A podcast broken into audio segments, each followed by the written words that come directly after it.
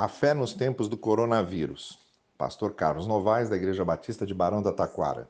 Segunda-feira, 25 de maio de 2020.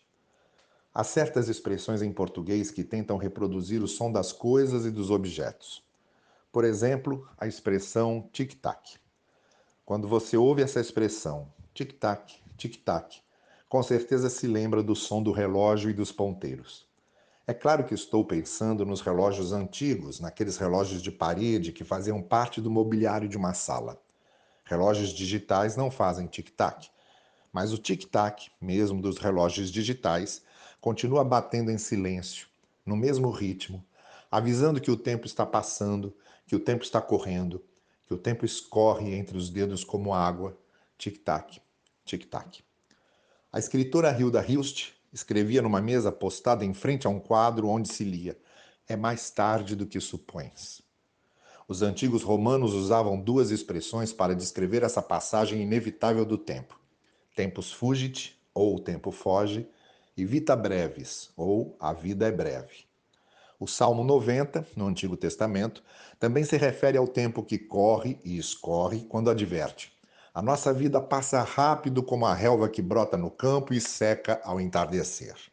É o tic-tac do relógio que não para de marcar a passagem dos dias, dos meses, das décadas, dos séculos.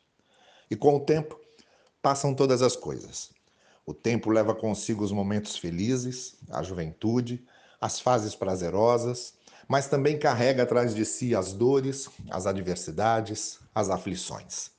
Não há dia tão longo que não traga noite, é verdade, mas também não há noite tão longa que não traga o dia. E assim é a nossa vida, essa sucessão de dias e noites que se intercalam.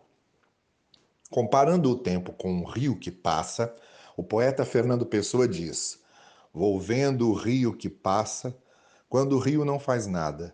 Vejo os rastros que ele traz numa sequência arrastada do que ficou para trás. Assim é o tempo como o rio, vai passando e levando o que fica no passado. Minha gente querida, esse período de dores e aflições em que estamos vai passar, como a noite que passa e traz o dia, como todas as noites que passam e trazem o dia.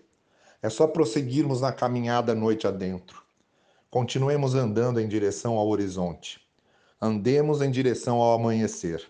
Logo, logo o sol vai despontar atrás dos montes com a sua límpida claridade, inaugurando a manhã, a tudo iluminando, afastando as sombras da noite e enchendo a terra de luz. Tenha um dia abençoado debaixo da maravilhosa graça do Senhor e até amanhã.